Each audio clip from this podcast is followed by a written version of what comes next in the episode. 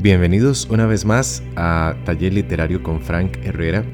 Este es un podcast dedicado a la escritura creativa para lectores y escritores. Eh, um, si han escuchado algunos de los episodios anteriores se van a dar cuenta que este episodio es eh, bastante distinto, con un formato más relajado y más extenso también.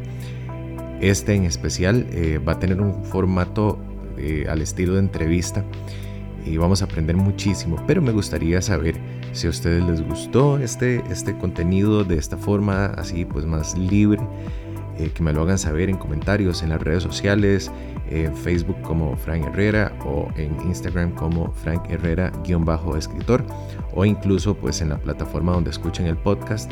Eh, yo siempre estoy eh, leyendo y viendo las reseñas que la gente deja por ahí, que se las agradezco muchísimo.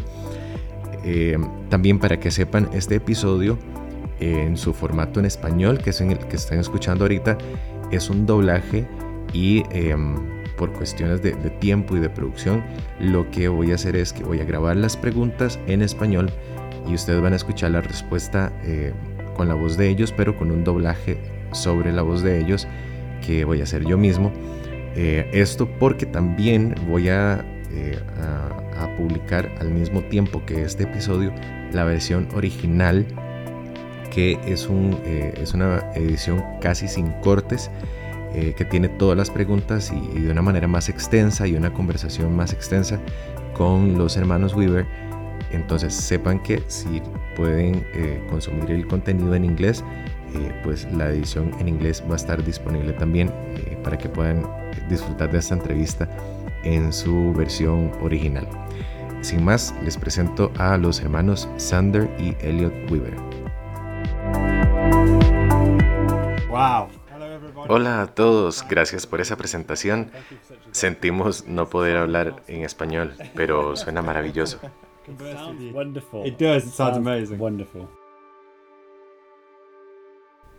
Primeramente, muchísimas gracias por sacar este tiempo en medio eh, de esta temporada de lanzamiento de la película. Eh, y bueno, este episodio va a tener unas tres partes en las que quiero desarrollar. Voy a hacer algunas preguntas acerca de la producción como tal, de la escritura del guion y del proceso creativo.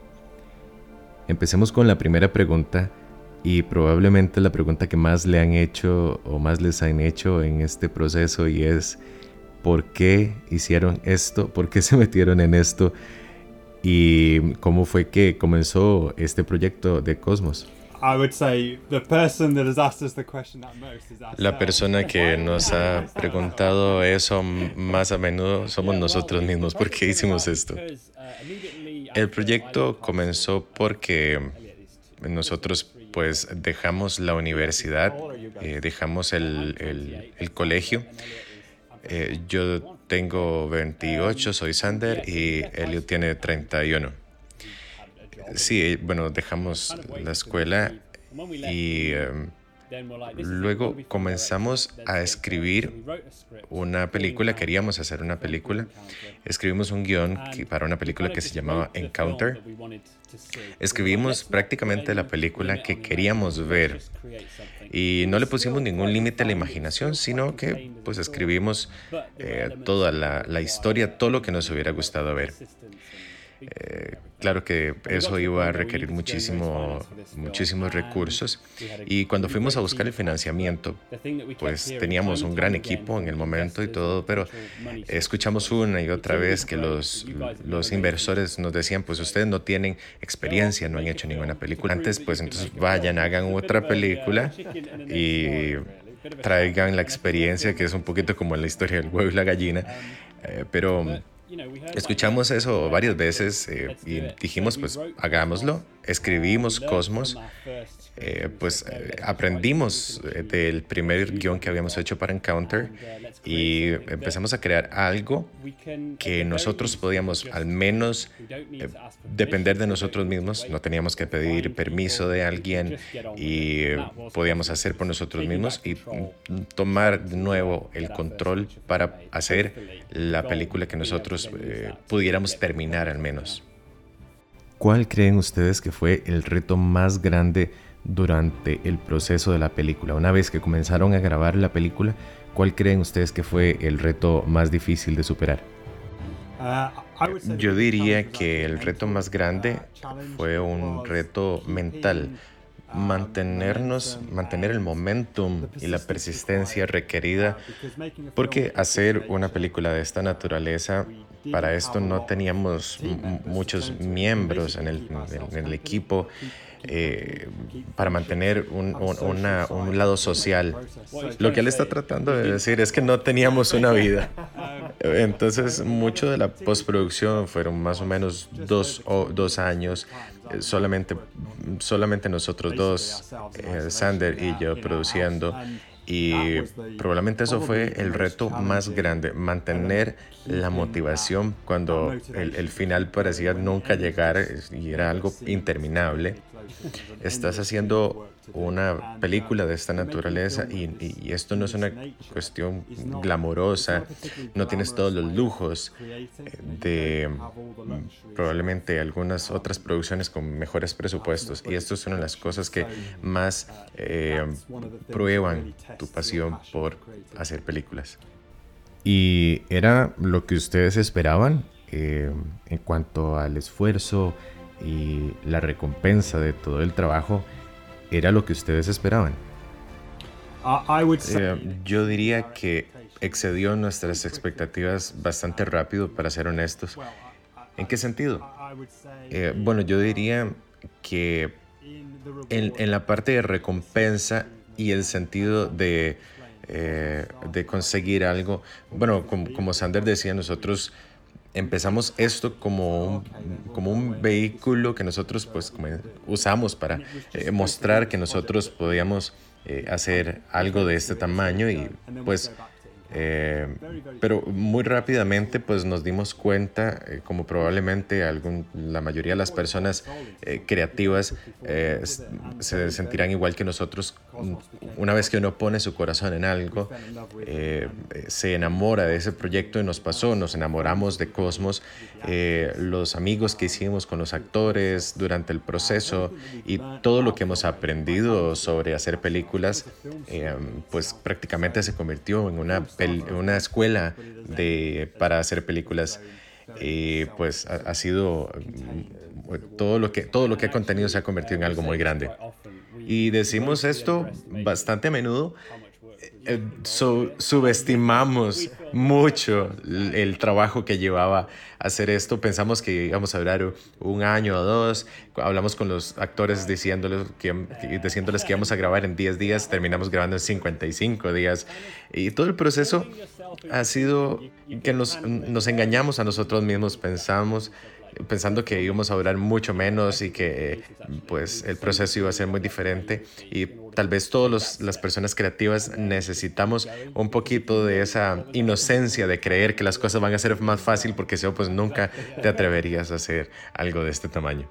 En cuanto a estilos de escritura, hay algunos escritores que viajan como si llevaran un mapa y otros como si llevaran una brújula. Hay algunos que saben exactamente hacia dónde tienen que ir y otros que van haciendo su camino eh, sobre la marcha.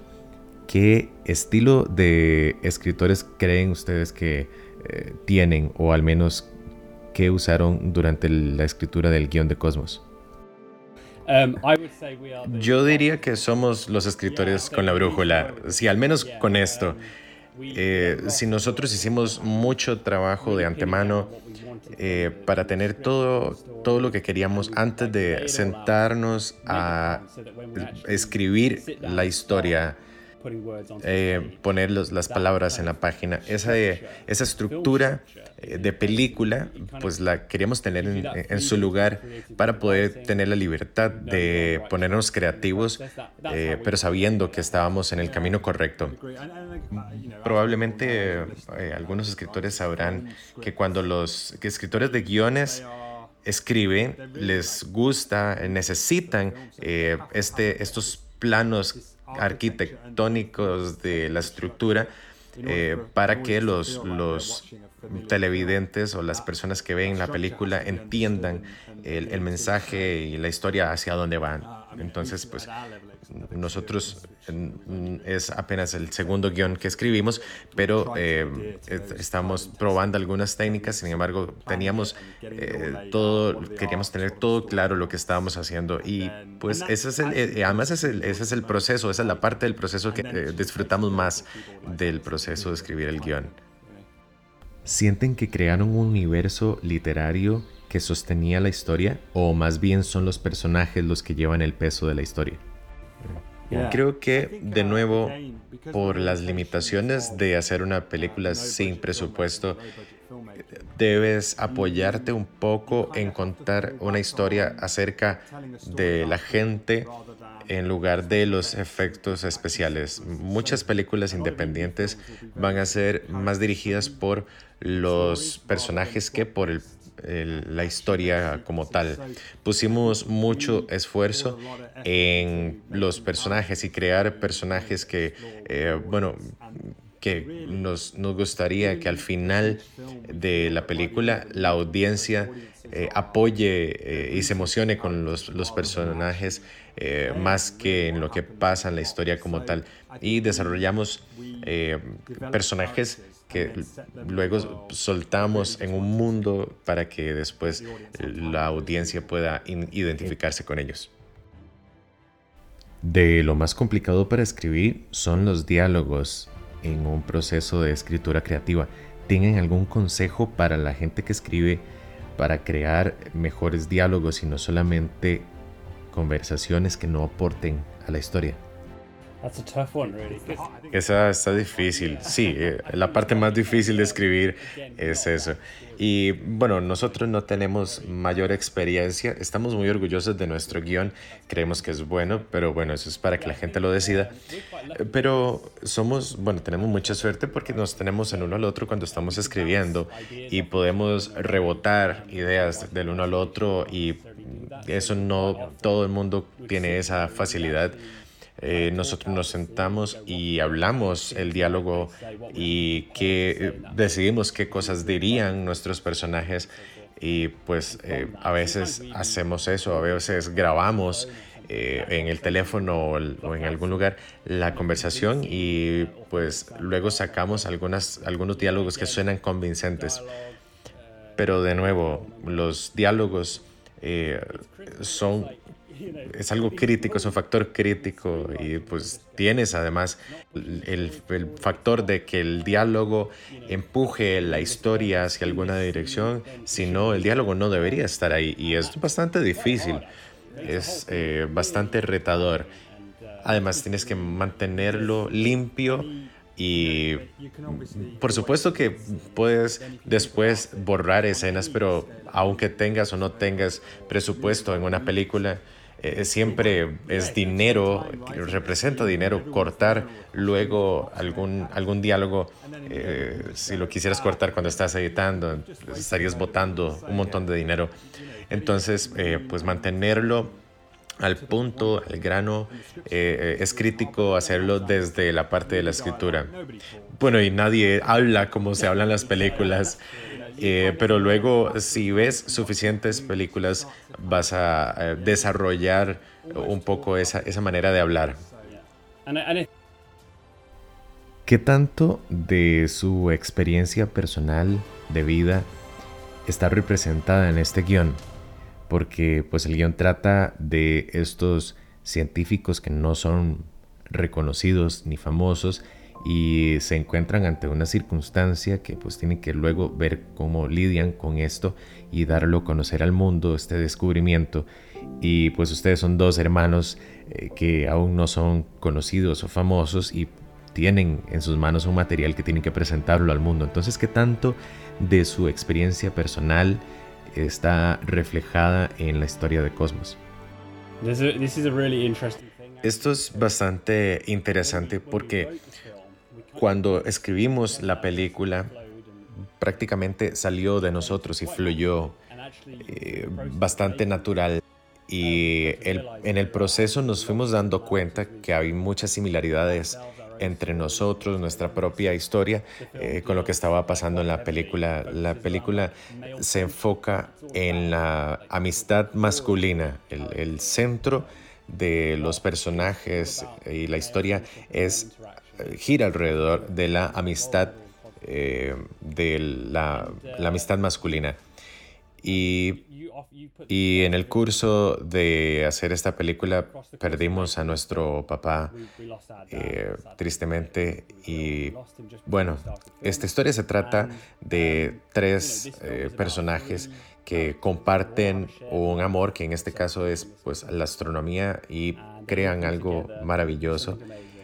Y pues en el caso de nosotros, obviamente no sabíamos qué tanto iba a pasar así, pero pues cuando ahora vemos nuestra historia reflejada en esto, vemos eh, o nos vemos a nosotros mismos, pues nuestro papá y nosotros compartíamos, nosotros tres compartíamos este amor y este sueño por hacer películas y pues nosotros vemos entonces estas similaridades de nuestra experiencia con los personajes de la historia.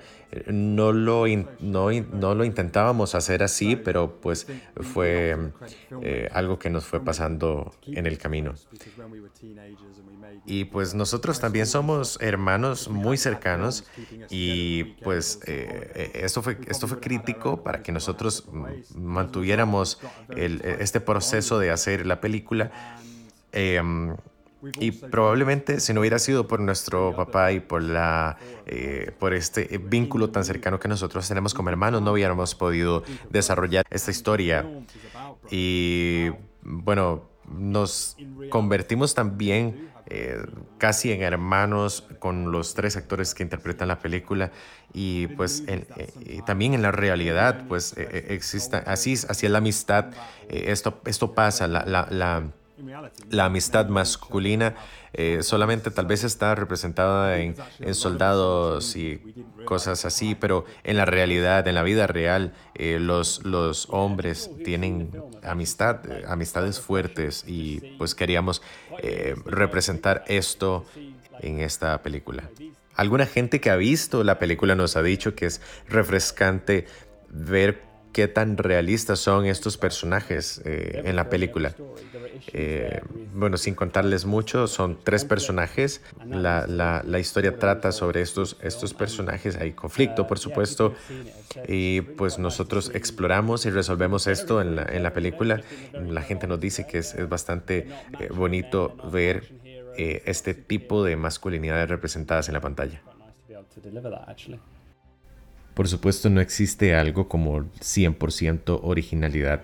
Todos tenemos gente que admiramos, gente que nos inspira, pero ¿cómo lidian ustedes con esta dicotomía entre la originalidad y la inspiración? Um, nos estás haciendo pensar aquí. Eh, bueno, nosotros hemos sido muy inspirados eh, nos enamoramos de las películas desde que éramos muy jóvenes, desde que éramos niños y creemos que dependiendo de la época de tu vida donde te hayas enamorado de tu proceso creativo, eh, las cosas que te influenciaron en ese momento te forman y forman tu identidad como creativo. Y si escuchaste eh, rock and roll cuando estabas en tu adolescencia y tomaste una guitarra, eso te va a formar como músico. Y nosotros eh, tomamos nuestra identidad de eh, nuestra infancia de Steven Spielberg, sus aventuras, sus historias eh, puras, Disney, Pixar y las cosas que vimos cuando estábamos niños. Y cuando venimos a Cosmos, nuestra primera película, eh, bueno, probablemente vamos a explorar luego otras ideas, pero cuando quisimos hacer esta película la hicimos como un tributo a las películas que nos inspiraron a convertirnos en, creadores de películas. Hubo muchas fuentes de inspiración de películas que ya no se ven tan regularmente nuestros personajes no son héroes, no son superhéroes, son gente normal en una eh, en, una, en un set extraordinario, en una circunstancia extraordinaria, y ya no vemos tantas de esas películas ahora. ¿Ustedes creen que el arte siempre debe traer un mensaje, y algún tipo de agenda, o creen en el arte solo por el arte? Creo que puede ser cualquiera de las dos. Es interesante que cuando yo me enamoré de las películas y de las historias, por muchos años pensé solamente que las películas eran películas, y no creí que tuvieran que tener algún mensaje oculto, eh, sino que solamente era por entretenimiento. Pero en realidad, eh, en el proceso de crecer y eh, aprender los mejores, las mejores películas que entretienen a la gente tienen algún tipo de mensaje, todos quieren decir algo y eso un poco que mm, un poco guía las decisiones del director.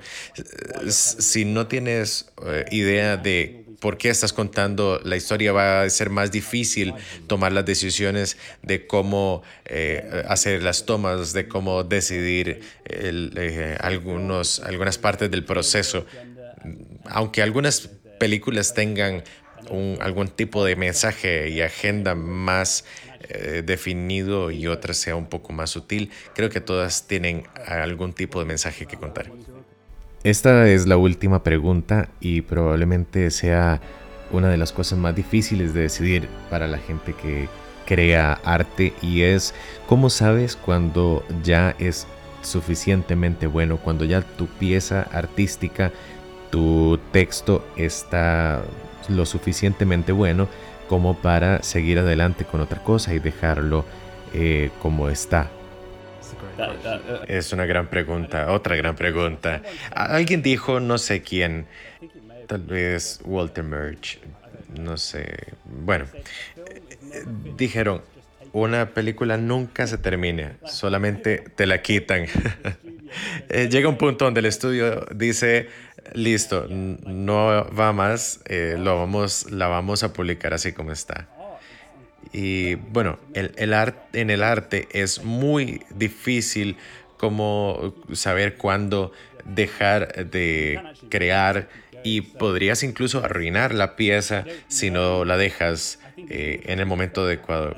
Creo que hay una eh, perspectiva interesante desde el punto de vista de los directores de películas durante el proceso de, traer o de, en el proceso de Cosmos, eh, nosotros prácticamente proyectábamos eh, en, la mente y, veíamos y escuchábamos la música y el sonido y el, el visual y, casi que lo estábamos viendo y experimentándola y luego pues solamente documentábamos lo que estábamos viendo pues y, las novelas eh, pues es una historia diferente o una, eh, un acercamiento diferente a cómo tratar con esto. En cuanto a Cosmos, estamos haciendo esto para nosotros. Tal vez sea la única película en la que pues tengamos total control eh, sobre lo que estamos haciendo. Y tenemos esta frase que para hacer la película o hacer una película que alguna gente ame, vamos a hacer una película que alguna gente va a odiar. Algunas personas van a odiar Cosmos, van a creer que es la peor película que han visto y pues tenemos que hacer las paces con esta idea y luego pues vamos a pensar en hacer la película que queremos hacer, queremos la música así, queremos que dure lo que va a durar. Esta película dura 120 minutos, que es bastante largo para una película eh, independiente. Eh, es casi que el estándar de las películas de Hollywood. Las personas nos dicen, eh, pero debería durar 90 minutos y nosotros les decimos, pero tengo una historia de 120 minutos y no la puedo decir en 90 minutos. Y lo que, lo, que nos dicen es eh, quitemos personajes y pues no, no podemos eh, quitarlos porque me encantan los personajes. Entonces, pues todo se resume en si estás feliz con esto, pues puedes detenerte y dejarlo ir y si a alguna gente no le gusta, pues eh, está bien. Si te gusta, has hecho tu parte.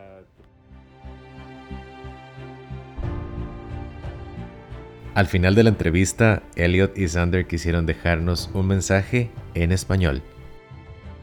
Yo soy Sander y yo soy Elliot. Los invitamos a ver Cosmos el próximo 8 de noviembre. Perfect. Really? No way. yeah, that, yeah, that's the one. That's the one. Now you know. Spanish. Si te gustó este episodio, te invito a que te suscribas al podcast en tu plataforma preferida y también a que me sigas en Instagram como Frank Herrera-escritor y en Facebook como Frank Herrera. Hasta la próxima.